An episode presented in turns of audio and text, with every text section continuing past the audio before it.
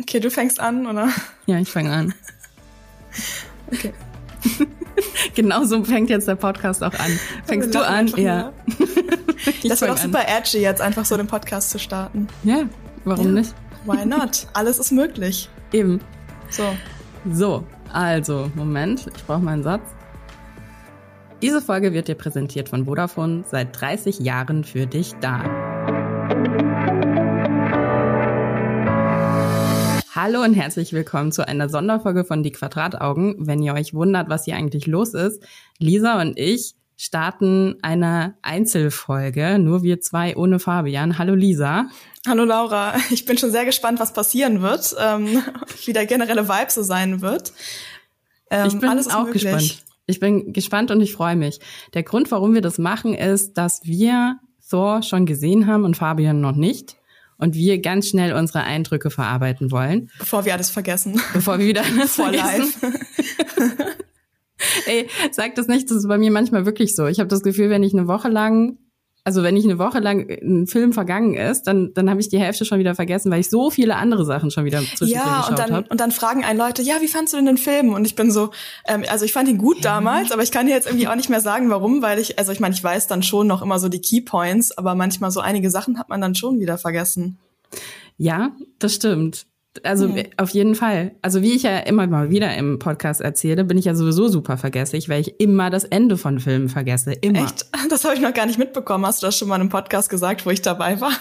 ich meine schon, weil ich zum Beispiel, ich habe bestimmt fünf Anläufe gebraucht, bis ich bei Gladiator, Spoiler, Spoiler, verstanden habe, dass er am Ende stirbt. Was? Er stirbt? Was?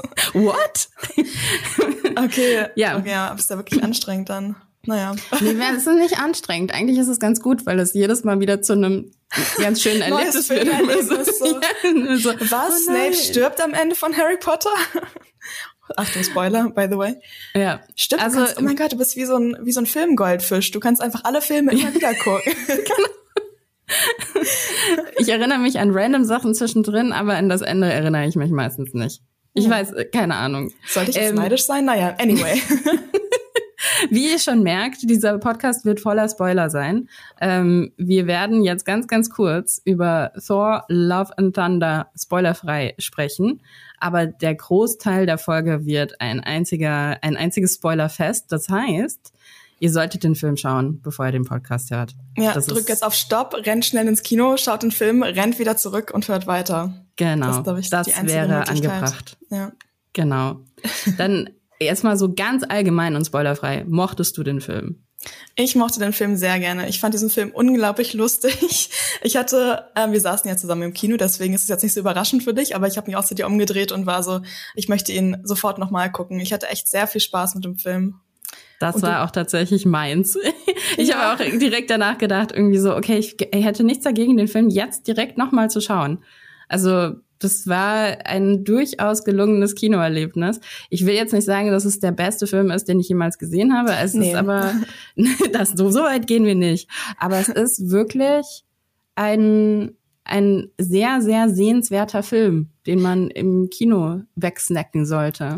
Auf jeden Fall wegsnacken. Ich habe auch sowas wieder irgendwie gebraucht. Manchmal brauche ich so einen Film, der einfach nicht so viel von mir will und mich einfach nur unterhält und ähm, ich kann mich dann damit entspannen und einfach alles ist einfach lustig und äh, okay, ich war auch einmal über eine Sache sehr traurig, wie wir eventuell später noch besprechen. Laura hat es möglicherweise mitbekommen. Ähm, und äh, ja, aber ich finde es, weiß nicht, ich meine, da finde ich sowas einfach angenehm, wenn ich auch mal wieder so einen Film sehe und nicht alles irgendwie deep und tragisch und traurig ist. Mm, so. Ja, ja. Obwohl es trotzdem ein bisschen deep und traurig war. Es ja. war schon deep und traurig, wollte ich gerade sagen. Also ja. ich habe schon, ich hatte einige Male Tränen in den Augen. Ja, aber es mhm. war halt ein mhm. guter, ein guter Mix und es war natürlich, also Taika Waititi ist einfach, also der ist einfach weitergegangen als je zuvor gefühlt mit äh, ja. Tor. Also Tor 3 war ja schon, also Tor 3 habe ich ja auch schon gesagt im Podcast, ist ähm, eigentlich einer meiner, wenn nicht sogar mein Lieblings-Marvel-Film, aber auf jeden Fall einer meiner Lieblings-Marvel-Filme. Und ähm, den fand ich schon super witzig und er hatte Kate Blanchett. Und ähm, jetzt bei Tor 4, also das ist einfach nochmal eine Schippe drauf. Also es ist einfach nur noch bescheuert teilweise. Habe ich dir mal erzählt, dass ich Taika Waititi live getroffen habe? Ja, hast du. Weil ihr Uni. habt doch, genau, ihr habt doch irgendwie zusammen studiert oder so, ne? War das nicht so? Er war ein paar Jahrgänge vor mir. Also ich habe, äh, äh, ich habe, bevor ich an der Filmhochschule in München war, habe ich in Neuseeland studiert an der, an der Filmschule, Mhm. also an der Universität Film. Und da hat er nämlich auch studiert. Und er kam bei uns in den Klassenraum und hat so eine Vorlesung gegeben. Und das war wirklich weit vor allem, was danach passiert ist. Er hatte Okay. gerade kurz, äh, in dem Jahr war er für Two Cars One Night ähm, für den äh, Kurzfilm-Oscar nominiert. Oh.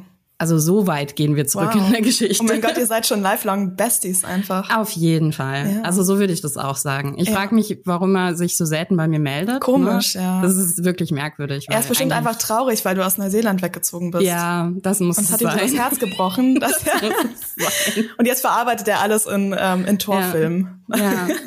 Das ist eigentlich, seine Torfilme sind wirklich äh, einfach eine Message äh, direkt an mich. So Ja. verstehe ich das auf jeden Fall. Okay, können wir bitte, ich möchte jetzt bitte, dass wir so ein paar Analyse-Podcasts machen, wo wir jeden Torfilm auseinandernehmen und überlegen, was es möglicherweise mit Laura, ihrem Leben und Taika Waititi ja. zu tun hat. Das, äh, ich, ich kann mir vorstellen, dass das richtig viele Leute hören wollen. Ich glaube auch, ihr müsst euch das so vorstellen, ihr kennt doch alle dieses Meme, wo dieser Dude vor dieser quasi Pinwand steht und mit so roten Fäden alles verbindet. Mhm. Und ähm, das machen wir dann so auch mit Laura und ihrer Zeit in Neuseeland und Taika Waititi, was auch immer Ja. er in seinem Leben gemacht hat, ich weiß es gar nicht. Ja, Ja, das äh, wird alles äh, zu einem großen Bild dann zusammengeflochten. Kann ich mir richtig gut vorstellen. wie sind wir eigentlich darauf gekommen? Keine Ahnung, es nicht. Wir wollten über Thor reden. ja, eigentlich schon. Naja. Okay, kurzer Schlenker. ähm, genau. Der, das Format, was wir uns jetzt hier ausgedacht haben, und zwar wirklich, glaube ich, ähm, ich mor heute Morgen unter der Dusche so ungefähr. Das ist die Idee dahinter. ähm, heißt äh, gewagte Thesen mit Lisa und Laura. Das heißt, wir schmeißen uns jetzt gegenseitig Thesen an den Kopf aus dem Film und sprechen so den Film durch. Und wie gesagt, Spoiler, Spoiler, Spoiler, wir werden rücksichtslos über diesen Film quatschen und ihr solltet ihn vorher gesehen haben. Genau, ja. Wir, sollen wir noch mal vorher ganz kurz sagen, worum es geht? Aber wahrscheinlich die Leute, die, wenn ihr es jetzt angeklickt habt, dann habt ihr es ja natürlich schon gesehen und wisst, äh, was alles im Film passiert. Aber basically, Thor ist einfach äh, irgendwie am Start und ähm, wollte sich eigentlich, glaube ich, eine Auszeit nehmen. Ne? Er will so seine innere Mitte finden. Aber er hängt dann mit den Guardians rum und äh, die machen ein paar Sachen platt. Dann gibt's auch noch einen, diesen guten alten Gore, der, was ist sein Name? Der God Butcher, ne? Ja. Genau. God Und Butcher. und er ist halt ähm, auf einmal voll gefährlich, weil er halt die Götter umbringt. Und das finden natürlich alle nicht so cool. Und ähm, deswegen müssen sich die Guardians und Thor dann aufteilen. Und deswegen geht Thor wieder auf sein eigenes Adventure und trifft dann auch gewisse andere Menschen wieder. Mhm. Das führt eigentlich, finde ich, zu meiner ersten These, die auch ganz gut an das anknüpft, wo wir mit äh, Marco drüber gesprochen haben in dem Podcast über Moon Knight. Mhm. Und zwar, SuperheldInnen sind die neuen GöttInnen. Oh, ich, ich stimmt, das war ein Podcast und ich glaube, wir haben darüber geredet, ob es eigentlich Göttinnen im MCU gibt, ne? Mhm. Also Markus These war ja, dass es keine Götter gibt, was natürlich Quatsch ist, weil ja Thor Odin- Odinson auch schon ein Gott ist. Also darüber haben wir ja schon gesprochen in dem Podcast. Und dann war aber so ein bisschen die These, ja, aber Thor ist ja genau dieses Mischmasch zwischen eigentlich ist er ein Superheld, ja, ist er auch irgendwie ein Gott, auch Loki ist irgendwie ein Gott, aber eigentlich sind sie Superhelden und sie sind halt irgendwie so eine Hybridform. In diesem Film lernen wir jetzt, genauso wie auch schon in Moon Knight, dass da durchaus auch noch andere Götter und Göttinnen ähm, durch dieses äh, MCU wabern. Unter anderem Zeus selbst. Ja, Zeus, ey. Oh mein Gott, Zeus in einem Film, ne? Mhm. Also ganz ehrlich, diese, diese Anfangsszene, wo Zeus da so reinkommt irgendwie und erstmal von allen abgefeiert wird. Und da muss ja Thor irgendwann feststellen, dass Zeus vielleicht doch gar nicht so geil ist und vielleicht nicht so cool ist. Ähm, Ich fand's aber super cute, wie er halt am Anfang irgendwie noch so ein bisschen von ihm schwärmt, ne? Ja, wie und er dann, dann irgendwie so- so ein bisschen, ja, und hier, ich bin der Gott irgendwie des Donners und so und er irgendwie, ne, mit dem Blitz und hast nicht Das gesehen. passt und voll zusammen und das war meine Inspiration. Ja. genau, Ja. Zeus hat bestimmt auch mal an Thors Uni einen Vortrag gehalten über irgendwas und ihn dann inspiriert. Das wird's gewesen sein, ja, Ja. auf jeden Fall. Ähm, wie gefällt uns dann Russell Crowe in der Rolle? Sehr gut.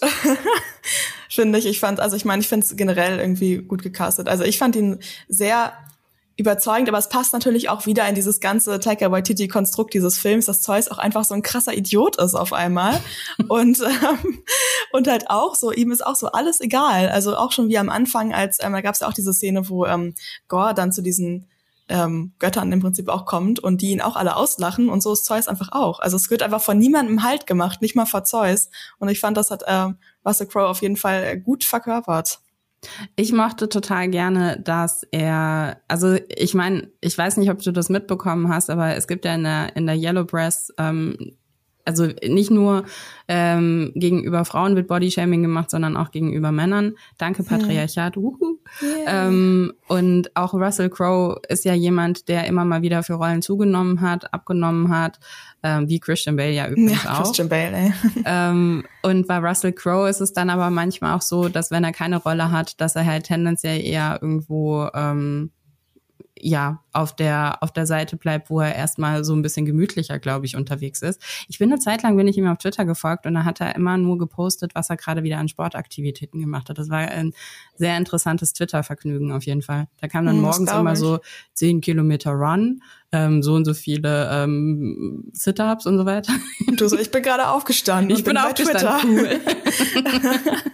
ähm, aber äh, was ich äh, damit sagen will, ich fand es geil, dass ähm, weil wir uns, also ich habe mir wahrscheinlich unter dem Gott Zeus noch mal ein bisschen, also so wie er in der griechischen Mythologie dargestellt wird, wie man ihn so von von äh, der Kunst auch kennt, ist er ja erstmal so ein sehr muskulöser Mann und mhm. dann kommt halt Russell Crowe rein und ich habe, ich fand dieses dieses Gold-Ding, was er da getragen hat, ich weiß gar nicht, wie man das nennt, wo man aber auch noch so seinen Bauchnabel eingezeichnet hat. Ich hatte sein Outfit gar nicht mehr so richtig vor Augen, muss ich sagen. What? Das war für mich eins der Highlights des Films. Hat also er so wirklich. ein, wie heißt denn das? Ja, wie heißt das? So ein, so ein Schild, was aber vorm Bauch ist. Ja, genau. So ein, so ein wie so eine Rüstung. Rüstung? Ja. ja. Keine Ahnung. Auf jeden Fall war es halt angepasst an seinen Bauch und ich fand es mega schön. Ich habe es ja. einfach extrem abgefeiert. Das stimmt. Also man muss nicht hart trainiert sein, um in den Götter, in die Götter-Area da zu kommen, sozusagen. Nee, ich glaube auch grundsätzlich, ich meine, das ist ja auch so ein bisschen das, was sie da erzählen, dass, äh, dass die Götter ja wirklich so ein bisschen weit ab von Gut und Böse unterwegs sind. Das ist ja mhm. lustigerweise auch das, was wir über Moon Knight irgendwie teilweise so erzählt bekommen haben. Ja, dass eigentlich Fall. die, ähm, und bei Eternals, die Götter Stimmt. haben einfach so ein bisschen den, den Touch verloren. Sie sind irgendwie. sie sind, was ist da los auf einmal, ja. ja. Und was heißt das fürs MCU jetzt, wo sie auf einmal wieder auf der Bildfläche erscheinen? Tja, dadurch, dass die alle ja so ein bisschen jetzt irgendwie dekonstruiert werden oder teilweise irgendwie auch menschlicher gemacht werden. Jedenfalls war es bei Eternals ja eigentlich auch ein bisschen so, fand ich. Hm, meinst du, wir sehen jetzt nur noch Götter und Göttinnen auf der Leine? Also quasi, also du hast ja schon gesagt, es ist ja im Prinzip so, dass, ähm, dass sie auch ein bisschen Superheldinnen sind und nicht nur Götter und Göttinnen. Also ist die These eigentlich andersrum. Die neuen Superheldinnen sind die Götter von gestern. Ja, also generell, ich meine, es werden einfach gefühlt eh super viele neue Figuren eingeführt. Also wir haben ja einmal zum Beispiel jetzt in Doctor Strange hatten wir ja auch, wie hieß sie denn noch, America Chavez oder so. Dann haben wir jetzt ja irgendwie auch ähm, Miss Marvel und so. Es sind ja auch eigentlich keine keine Göttinnen in dem Sinne. Meinst du, also meinst du die Frage mhm. jetzt generell fürs MCU, dass ähm, jetzt sozusagen Götter und Göttinnen immer wichtiger werden? Also entweder das oder sie werden halt jetzt äh, wirklich, also eine nach dem anderen umgebracht und äh, vom Thron gestoßen. Und dann ist das MCU zu Ende. Aber es kann natürlich sein, dass ähm, das vielleicht so wirklich so ein bisschen die neue Richtung sein könnte, weil ähm, im MCU gibt, also bei den ganzen SuperheldInnen, haben wir ja auch wirklich einfach schon einiges gesehen. So, ich meine, es ist ja schon ein netter, netter neuer Weg, aber ich weiß jetzt nicht, ob man jetzt sagen könnte, dass jetzt sozusagen die Göttinnen besser sind als die Superheldinnen. Das mhm. ist ein, ein, ein zu harter Hot Take. Ich weiß auch mhm. nicht, ob gibt's da, meinst du, da gibt es so einen Unterschied? Ich meine, die haben ja auch im Prinzip dieselben Kräfte, oder nicht dieselben, aber auf jeden Fall auch vom Level her. Ich glaube, es gibt einen Unterschied in der Art und Weise, wie ihre Aufgabe, wie sie ihre Aufgabe wahrnehmen, weil wenn du mal drüber nachdenkst, wer so die Avengers waren und was sie, warum sie gekämpft haben, dann war da ja immer irgendwo eine moralische Verpflichtung, die sie gefühlt haben, mm, der mhm, Menschheit stimmt. gegenüber.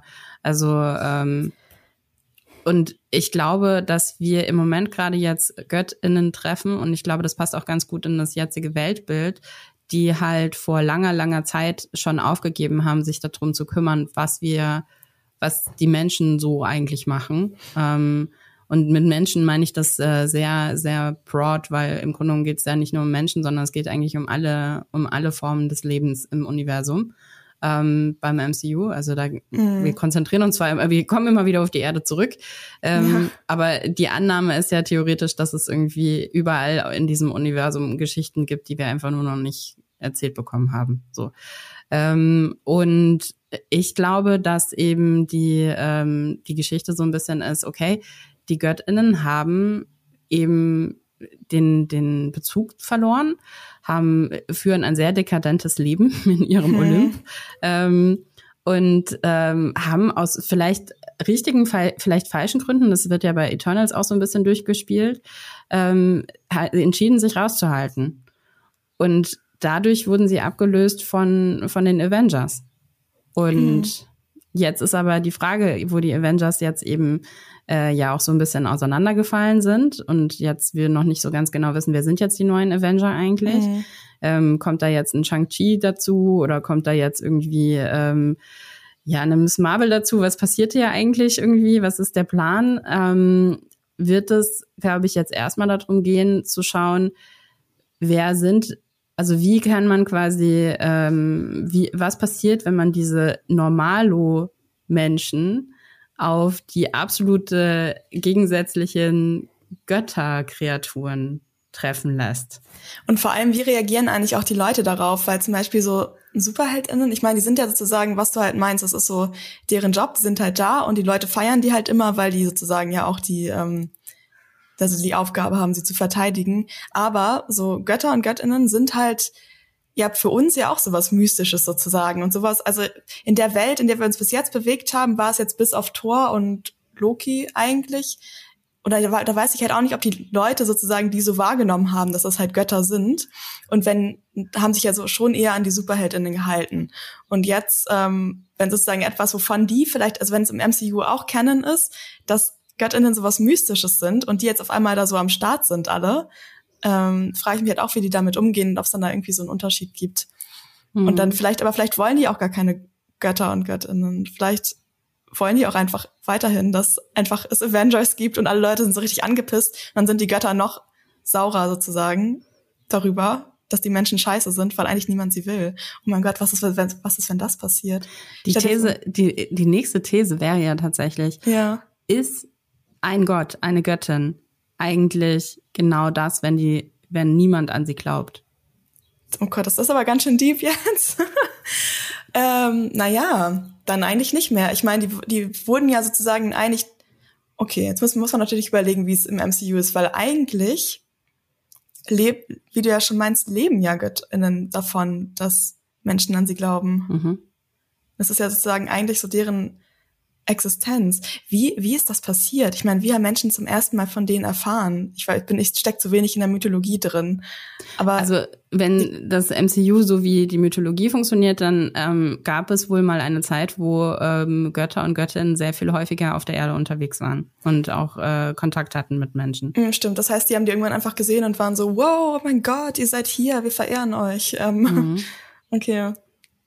Tja, also ich kann irgendwie kein abschließendes Fazit dazu finden, ob das jetzt sozusagen in die Richtung geht. Ich glaube, es wird vielleicht einfach so, aber ich glaube, dieser Konflikt, was du meintest, dass ähm, sozusagen Göttinnen, obwohl sie eigentlich keinen Bock haben, jetzt doch in diese Sache so reingeschmissen werden, das kann man wahrscheinlich schon nochmal mhm. sehen. Vielleicht ja auch in Tor 5 dann. Mhm. Ja, weil jetzt wurde ja sozusagen der Olymp, war das der Olymp? Eigentlich ja schon, ne? Ja, ich glaube schon. Ja, ja, wurde jetzt ja eigentlich eingeführt und legt jetzt ja sozusagen auch diese Basis dafür, dass ähm, wir aus dieser Gegend jetzt auch noch mehr Figuren kennenlernen. Insbesondere eine, aber.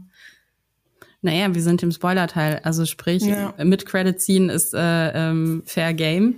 Ähm, es wird ja Herkules eingeführt. Genau. Und das ist ja auf jeden Fall, das ist ja auch wieder dieser Superheldinnen, Göttinnen-Mix. Ich muss mal kurz einen Schluck trinken. Ich, ich höre mich so an, als wenn ich gestern drei Whisky getrunken und eine Zigarette geraucht habe. ist es nicht, dass das passiert ist? Ähm, nein, natürlich nicht. Ich bin, es ist ein Arbeitstag heute, ich bin früh ins Bett gegangen. Es ist Aha. wirklich nicht passiert. Ähm, anyway, ich glaube, es ist einfach nur früh.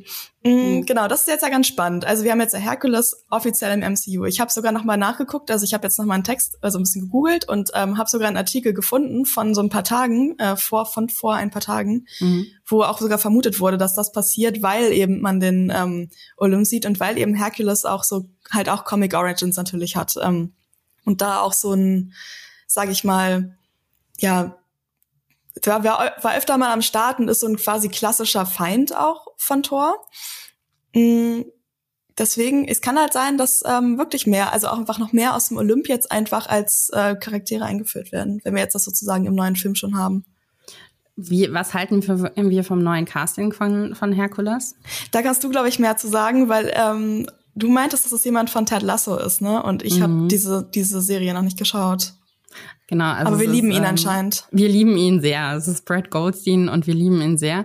Was ich ja ganz lustig finde, ist, ähm, dass es, es gab mal eine Zeit, ähm, wo es auch auf Twitter vor allen Dingen verhandelt wurde, ob er eigentlich gar kein echter Mensch ist. also ist jetzt in der Realität passiert und ja, ja, genau. Okay, ich war gerade so als Fantheorie von irgendeinem Film. Ähm, ja. Die Fantheorie ist, dass er eigentlich gar kein richtiger Mensch ist, sondern äh, CGI. Also er existiert gar nicht. Hat man ihn? Ja. Wo, wo hat man ihn denn noch gesehen? Ich möchte mehr Beweise für diese Theorie. Also es gibt es gibt durchaus ähm, es gibt durchaus Filme beziehungsweise ähm, auch äh, Fernsehauftritte von ihm, die die These auf jeden Fall sehr schwierig machen. Aber, oder auch so äh, rote Teppichauftritte. Vielleicht ist es ein Hologramm einfach. Hat jemand ja? schon mal probiert, durch ihn durchzugehen? Ist er, ist er eine korporale Form? das ist halt jetzt, das ist die große Frage. Ich weiß es nicht. Ich weiß es hm. nicht. Also äh, nächste These wäre, Brad Goldstein könnte eventuell, wir wissen es nicht, sein? ein Hologramm sein. Who knows? Und ich was heißt das, das für das MCU?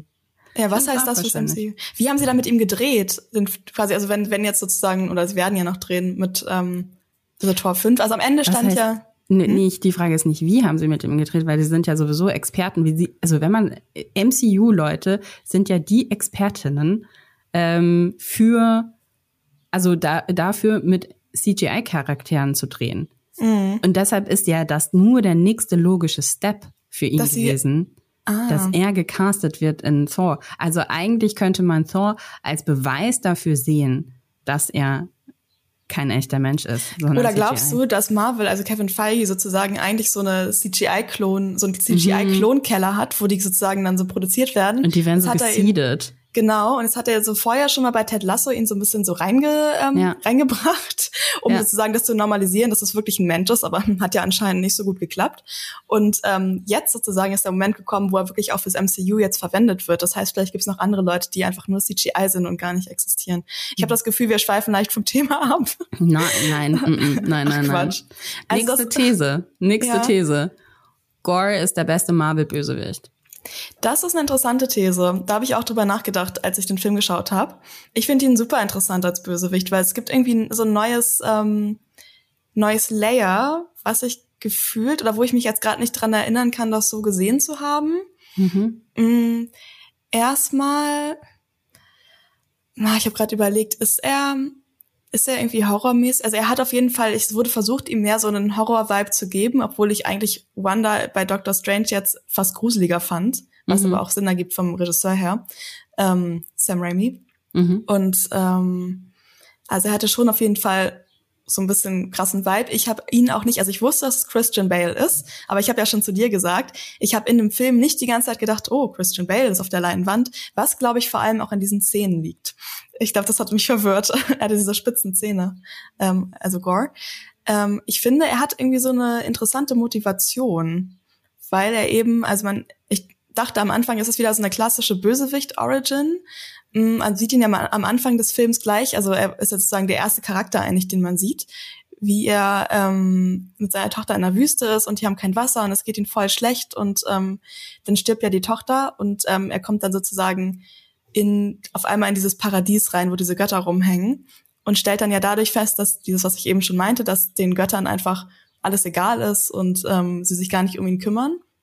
Und das und sozusagen der Tod von seiner Tochter und diese Gleichgültigkeit von den Göttern ähm, bringen ihn quasi dazu, Bösewicht zu werden. Wobei ich auch nicht ganz verstanden habe, ist es da schon der Punkt gewesen, wo er eigentlich zum Bösewicht geworden ist oder erst dann, wo er sozusagen durch dieses äh, Schwert dann so korrumpiert worden ist?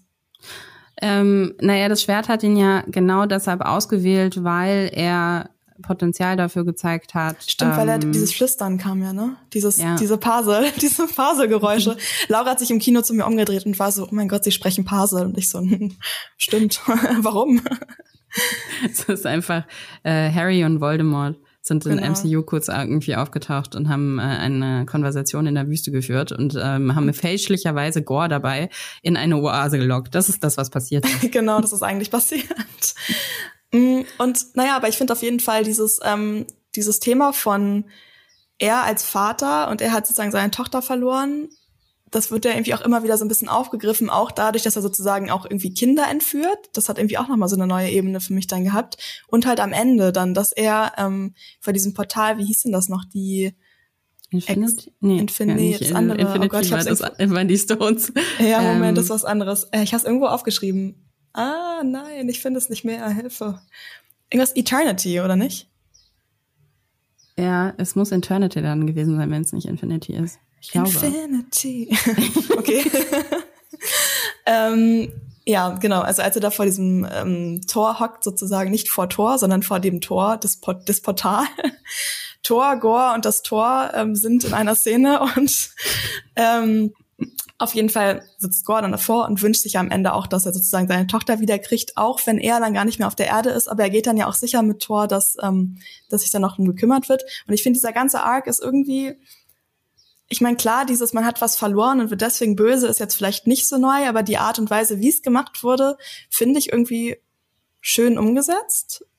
Mhm. Und deswegen finde ich ihn auch als Bösewicht interessant. Ob er jetzt der beste Bösewicht im MCU ist. Mm, tja, also ich meine, ich glaube, der Lieblingsbösewicht ist ja von allen ist auf jeden Fall äh, Thanos oder Thanos. Ähm, Meine? Nicht deiner, aber von anderen Menschen. Ich glaube, ganz viele so. andere Menschen finden ihn cool. Ich bin, ich bin ja, ja immer so Team Hela, muss ich sagen.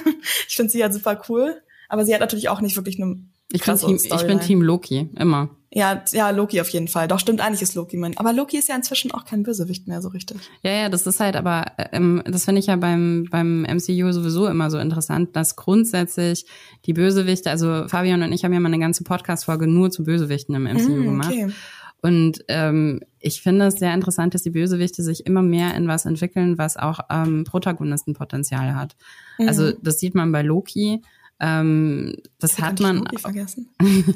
ja, weil, weil Loki ist halt tatsächlich auch eine Mischform so. Ja, ne? Loki ist also, inzwischen halt so voll cute geworden. Also jedenfalls der, also jetzt wenn man jetzt von der Serie Loki ausgeht, ausgeht, ähm, die sozusagen Loki-Protagonistenform. Weil ja. ich meine, es gibt dann ja noch andere Lokis, die auch naja gut, ich meine, er hat ja in, in Thor 3 ist er auch schon eigentlich nicht nur Antagonist. Er ist auch im, im zweiten Teil ist er schon, ist er zwar noch Antagonist, aber bietet das Potenzial dazu, auch ähm, zu einem Verbündeten zu werden mhm. und damit auf die Protagonistenseite auch zu schlüpfen. Also es ist auf jeden Fall schon immer ein Charakter gewesen, der halt der irgendwo beides in sich hatte. Und ich finde, bei Gore sieht man jetzt eben ganz gut, dass, ähm, ähm, und das hat man eben auch im, im dritten Teil eben in Ragnarok schon gesehen, dass die, die andere Seite jetzt den Raum bekommt, sich also wirklich Motive zu haben, mhm. also auch nachvollziehbare Motive zu haben. Ich glaube, das ist ja auch der Grund, warum man ähm, Thanos so mag, dass man auch sagt, Thanos Idee grundsätzlich kann man nachvollziehen. Ja, mhm. also es könnte auch die schlechtere Ideen geben. Naja. Die Umsetzung ist. Ähm, Kann man sich drüber streiten. Ja gut, aber ich meine, für mich war ja auch immer die Frage, ist eigentlich die, ist wirklich die Freveltat, dass Thanos die Leute weggeschnipst hat, oder ist sie nicht eigentlich die von den Avengers, dass sie sie nach Jahren wieder zurückgebracht haben?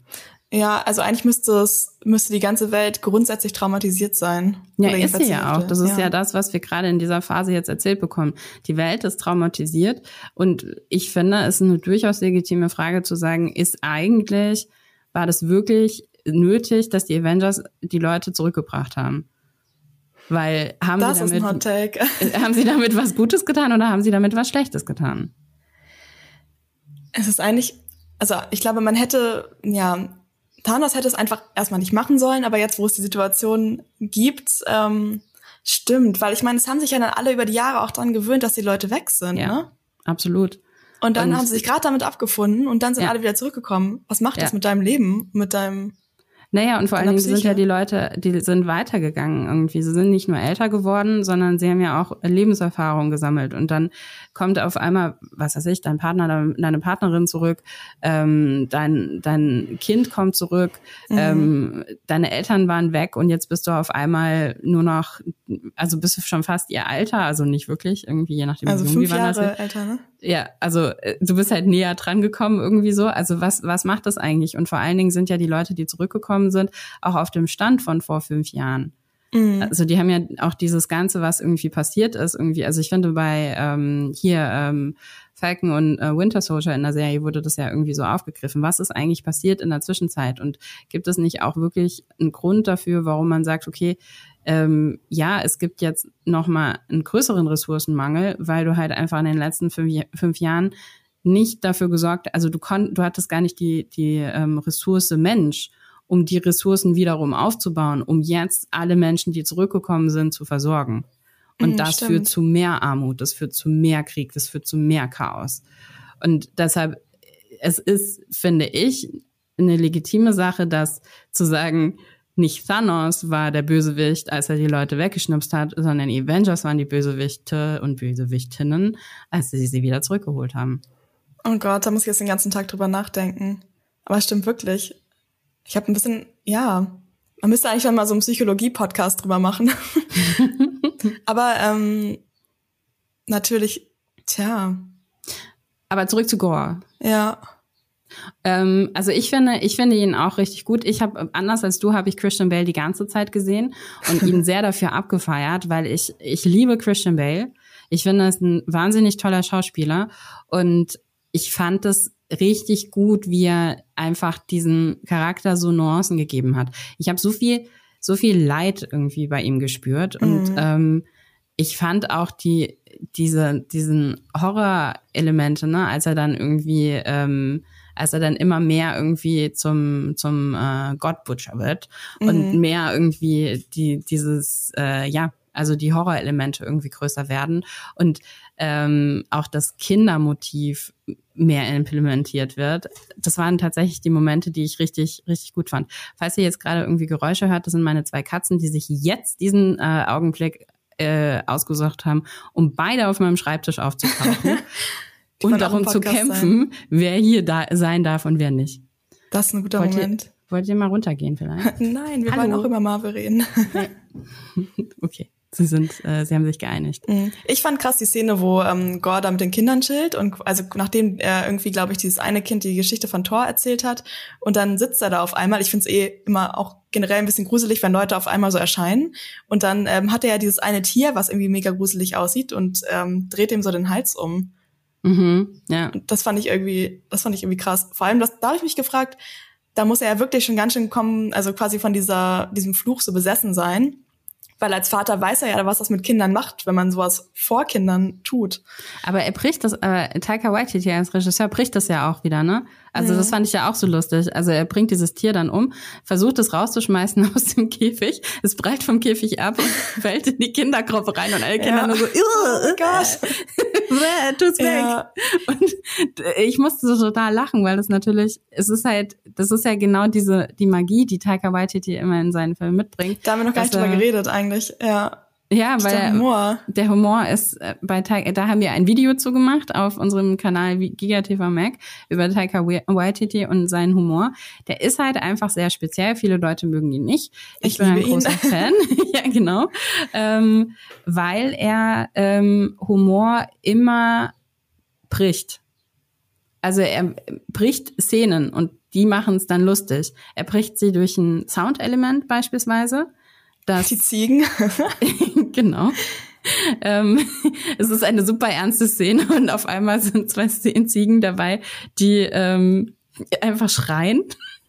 Es ist, glaube ich, das war die beste, der beste Moment, als harter Schnitt, ne? Also das macht er auch sehr gerne. Mhm. Ziegen tauchen auf, werden als Geschenke übergeben, äh, schreien das erste Mal harter Schnitt ins Raumschiff rein, alle nur so völlig entnervt.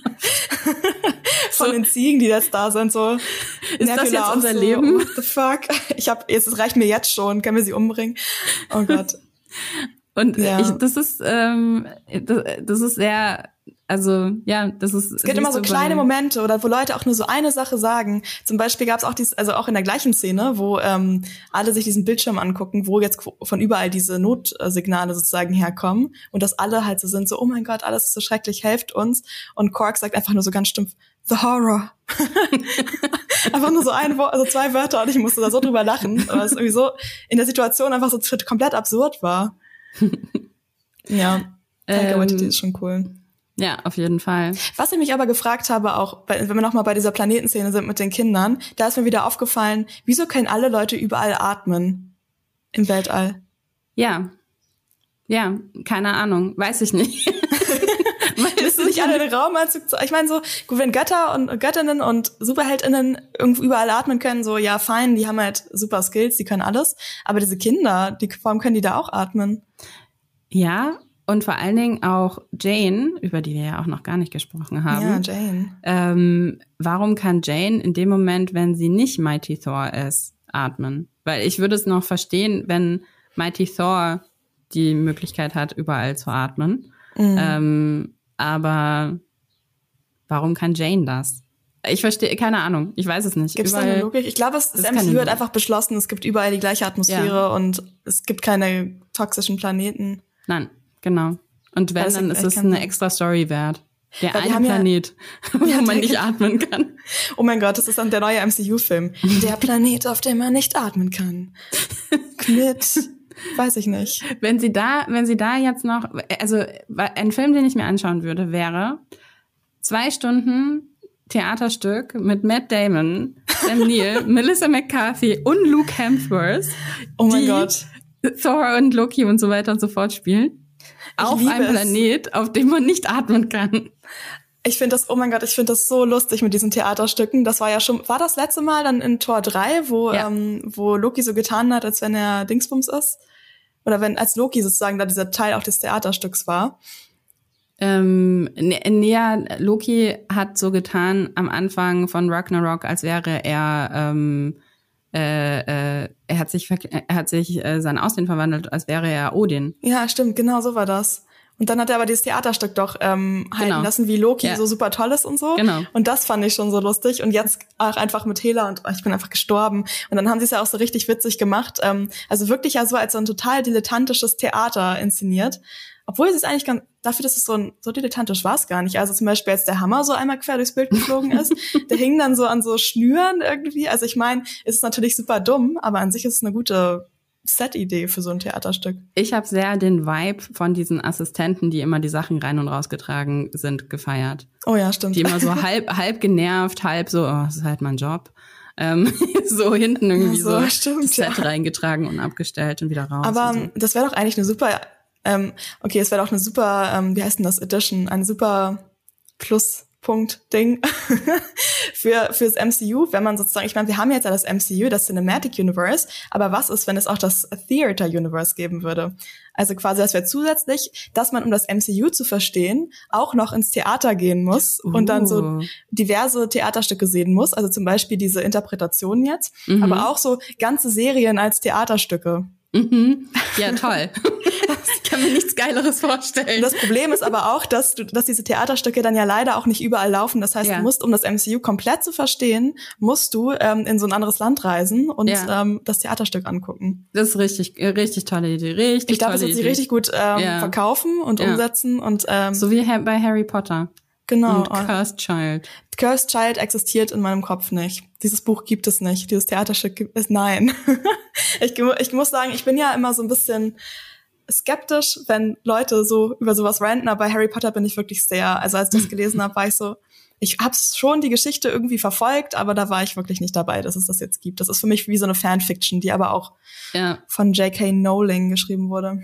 Ist es, ist es eigentlich, hast du das Theaterstück gesehen? Nee, habe ich nicht. Ich habe nur das Buch gelesen, also ah, okay. das Skript. Ich habe das Theaterstück gesehen. Also ich war in der Ich war sogar in der Vorpremiere in, Lo in London damals. Oh, und, nicht schlecht. Ähm, habe das Theaterstück gesehen und habe instantly entschieden, dass die Geschichte egal ist und mochte einfach nur die Art und Weise, wie sie Magie auf der Bühne dargestellt haben. Das habe ich nämlich auch gedacht. Das ist bestimmt ganz cool. Was wieder ja. meinen Punkt unterstützt, dass es MCU-Theaterstücke geben sollte. Aber es sind ja es dann ja nicht MCU, es sind dann ja Marvel-Theaterstücke. Es wäre das MTU, das Marvel Theater Universe. Ja, krass. Ich würde auch in äh, ähm, hier Steve Rogers das Musical würde ich gehen aus ja, definitiv. Ähm, aus Hawkeye.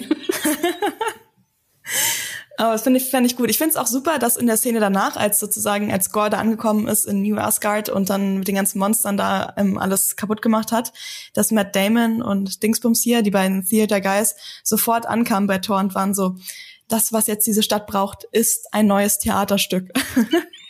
Und Thor nur so, nein, what the fuck? Und die nur so, nee, Quatsch, er hat nicht nein gesagt. Er hat nur gesagt, glaube ich, so, oder die haben, oder war Valkyrie da auch noch? Ich weiß es gar nicht mehr. Es wurde nur gesagt, so, ja, bla, wir haben jetzt andere Probleme. Und die nur so, wir haben kein Nein gehört. ich hab's auch, ich fand's mega gut. Ähm, Sollen wir noch mal über Jane reden eigentlich? Kurz? Wir sollten über Jane reden, ja. These ja. zu Jane. Mighty Thor. Haben wir eine These zu Mighty Thor? Wir haben keine These, wir haben nur, dass eine These widerlegt worden ist, weil es gab ja am Anfang immer die, oder es gab ja Fantheorien, dass sozusagen, weil es ja so ein bisschen auch so diese Story war, dass Thor jetzt so in Rente geht sozusagen irgendwann mal. Das war ja die Theorie, dass sozusagen Mighty Thor dann kommt und so für Thor übernimmt und vielleicht dann auch ähm, wie in den Comics mehr Screentime bekommt auch oder vielleicht sogar Teil der Avengers wird.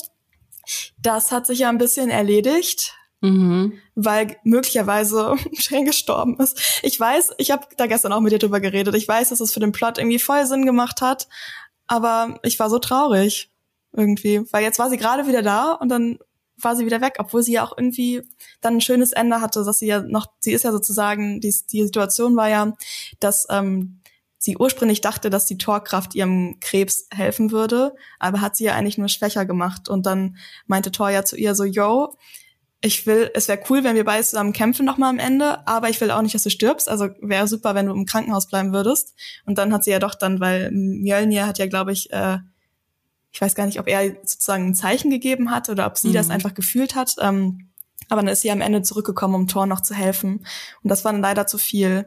Und die Torkraft war dann doch ähm, zu schlecht. Aber ähm, ich habe mir überlegt, ähm, dadurch, dass wir jetzt ja, also das Gute war ja wenigstens noch, was man ja auch in der Post-Credit-Szene noch gesehen hat, aber wo wir ja auch schon meinten, eigentlich wusste man es vorher, dass sie ja nach Valhalla noch gekommen ist. Das finde ich gut. Und vielleicht, da wir das jetzt ja gesehen haben, vielleicht sehen wir jetzt ja öfter mal Valhalla, weil Dingsbums war ja auch dort hier. Hem Wer ist denn? Ähm, äh, Helmdall. Helmdall, genau, meinte ich. Ja. Es wäre auf jeden Fall eine Möglichkeit, ähm, tote Leute zurückzubringen, die äh, nach Valhalla gekommen sind.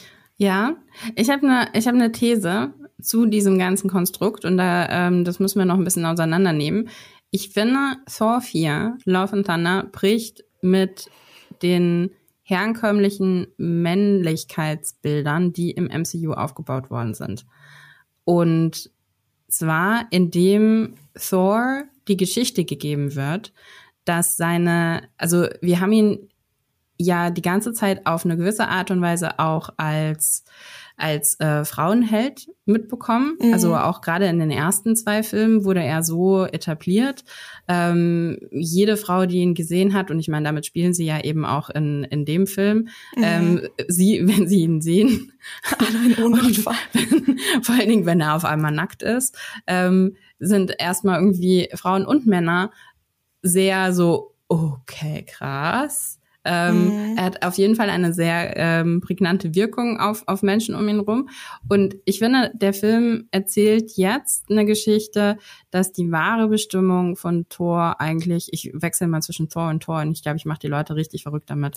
Weil es ähm, auch Goa gibt und ja, das Tor. Ja, ja, genau. Also ich glaube, ich, äh, ich bin schon wieder, ich äh, mache Menschen richtig wütend, weil ich das mache. Jetzt bist du bestimmt alle richtig sauer jetzt, ja. Laura. ähm, ich glaube, seine wahre Bestimmung ist eben die eines Vaters. Und das erzählt der Film ja auch, indem er am Anfang diese Vorgeschichte auch erzählt von ihm, ne? Als äh, mhm. ähm, dann eben äh, Kork erzählt, okay, äh, er hat halt irgendwie, äh, er war halt eben genau dieser dieser Frauenheld eben auch, aber dann hat er irgendwie äh, seine, ist er irgendwie in die Meditation gegangen und er erzählt ja aber auch, dass in dem Moment, als eben Jane und Thor gedatet haben, dass er eigentlich sich Kinder gewünscht hat und bringt da schon dieses Element irgendwo mit rein. Und mhm, stimmt ja dementsprechend finde ich, der, finde ich es einen schönen Arc zu erzählen in diesem Film, dass die, die Geschichte nicht dahin führt, dass am, am Ende Jane für Thor gerettet wird, ähm, sondern dass Thor als Vater aus der Geschichte rausgeht. Mhm. Und deshalb fand ich es richtig, dass Jane stirbt.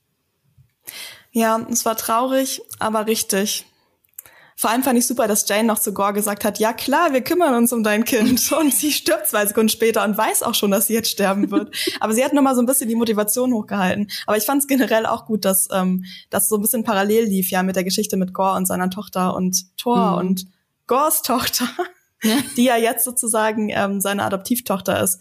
Das fand ich am Ende super süß. Ähm, da gab es dann ja diese Szene, wo sie Frühstück gemacht haben oder Thor Frühstück gemacht hat und ähm, Pancakes irgendwie komplett komisch ausgesprochen hat. Ich weiß nicht mehr, was er genau gesagt hat. Aber er meinte, das ist dieses Gericht und das essen Leute auf der Erde. Und ich so, ja, tun wir, aber nicht mit diesem Namen.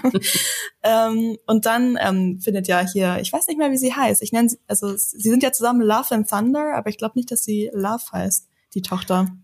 Siehst du, das wollte ich ja eigentlich nochmal vor, vorher checken, weil du mich das gestern schon gefragt hast, wie sie eigentlich heißt. Und ich mm, weiß. Stimmt, ich habe es anscheinend auch nicht nachgeguckt. Thors Adoptivtochter und er sind dann sozusagen ähm, so im Flur und ich habe wirklich nicht so damit gerechnet. Also ich war wirklich voll in diesem Mindset drin, dass ähm, weiß nicht, sie nicht zur Schule bringt, aber dass das so ein bisschen diese Atmosphäre ist. Es hat ja so ein bisschen dieses, sie frühstücken und jetzt muss sie irgendwie los in die Schule, diesen Vibe. Und dann macht er so die Tür auf und draußen ist einfach schon wieder kompletter Wahnsinn und Leute bekriegen sich und ähm, er ist nur so, siehst du da drüben, diese Leute, die sind böse, die müssen wir jetzt, die müssen wir jetzt hauen, so. Und ich so, ah, okay, das ist also der Vater-Tochter-Vibe, den die beiden haben. Warum auch nicht? Ich meine, es gibt ja verschiedene Arten, ein Vater zu sein. Man kann auch mit seiner Tochter, weiß ich nicht, Aliens bekämpfen anscheinend. Ich habe ja tatsächlich die, äh, die These, dass äh, Loki sogar noch ein coolerer Dad wäre als ähm, Thor. Aber ich glaube, da bin ich wieder, bin ich alleine mit. mit ich weiß nicht. Ich, wieso, wieso glaubst du das? Weil so, hm, also jetzt inzwischen nach der Serie Loki vielleicht. Aber ich meine, das Problem von Loki ist ja schon, dass er weite Teile im MCU ja schon ein bisschen an sich selbst gedacht hat auch. Also am mhm. Ende ja nicht mehr so doll das ist natürlich für so als Vater vielleicht nicht so optimal. Ist nicht so optimal, aber ich glaube, er hat das Potenzial, darüber hinauszuwachsen. Ich Ähnlich glaube, dass er ein guter ja auch. Ja, ja, eigentlich ja. Aber ich finde, Loki wäre so ein guter Onkel. Der war so der chillige Onkel, der so ein paar Mal, so alle halbe Jahr mal vorbeikommt und irgendwie ist so, hey, ich bin so ein cooler Dude und aber freut sich auch so voll, dann seine Nichte zu sehen. so. Mm, das, ich glaube, auch das werden wir auf jeden Fall sehen. Das ist das, was ich ja. auf jeden Fall von den nächsten Thor-Filmen erwarte, dass Loki vorbeikommt und mit äh, seiner Nichte ähm, Sachen macht und Thor sauer ist, weil Loki sie dazu gebracht hat, was weiß ich, keine Ahnung. Also das Äquivalent äh, zum Rauchen so ungefähr. Ich finde, ich, ich mache jetzt eine These und wir müssen uns das merken und wenn Tor mhm. 5 rauskommt, dann ähm, müssen wir gucken, ob ich recht hatte. Ich glaube, dass Loki vorbeikommt und ähm, quasi als Geschenk entweder so eine Plüschpuppe von ihm selbst mitbringt oder so ein Plüsch Plüsch Tesseract oder irgendwie sowas. Also halt irgend sowas, was wir schon gesehen haben, aber als Plüschding. Nee, ich gehe trotzdem, ich gehe irgendwie mit einem Bild von, einem Bild in einer Plüschfigur von ihm selber. Einfach weil es witzig ist. Also übrigens in den Comics ist es so, dass äh, Gore am Ende nur einen Sohn hat, Aga. Mhm. Ähm, deshalb, also sie haben das ganz offensichtlich jetzt in dem Film äh, zu einer Tochter geändert. Offensichtlich, obviously. Obwohl, naja, wir wissen es ja nicht. Wir haben es jetzt immer so assumed, aber ähm, ja. Wir haben das assumed, das stimmt, ja. Ähm, Obwohl, ich glaube, es wird sogar gesagt, dass es seine Tochter sie, ist. Also ne? sie wird mit sie angesprochen und er ja, okay. nennt sie Tochter. Also ja, gut. von daher, ähm. also wie ist es safe to assume im Moment gerade für den jetzigen Status, dass äh, sie sich als weiblich identifiziert. Ja. Ähm, so ist halt jetzt die Frage, heißt die auch Aga? Hm. Who knows? Nennen wir sie A. Nennen wir sie Love. Okay.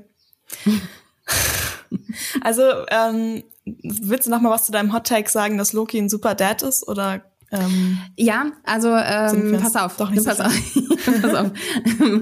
Ich denke, dass ähm, ähnlich wie Thor Loki über sich hinauswachsen wird in dem Moment, wenn er tatsächlich ein Elternteil wird.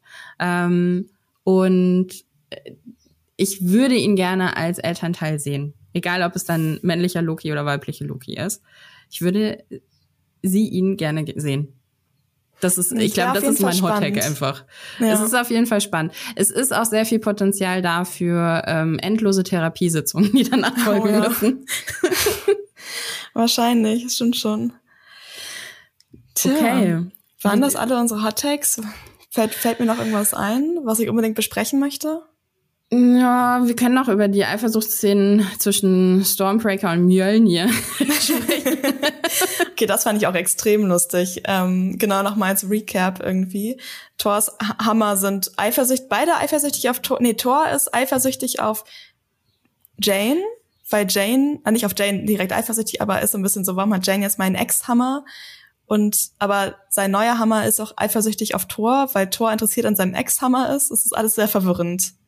Es ist auf jeden Fall, es sind sehr viele Emotionen da zwischen Mjölnir ja, und Thor und ähm, siehst du, jetzt habe ich ja Thor gesagt, also Mjölnir und Thor und hm. Mighty Thor und Mjölnir und Stormbreaker ist so ein bisschen, äh, what the fuck, warum? Das ist das eigentliche, hier? das ist das eigentliche Thema. Das ist nicht Liebe zwischen Vater und Kind oder so, es ist die, die Liebe, Liebe zwischen, zwischen, Menschen und ihren Hammern. Ja. Ham, ha, Hammern? Hammer. Ham, ha, ha, Ham, Hamai? Hammertanten. Ja.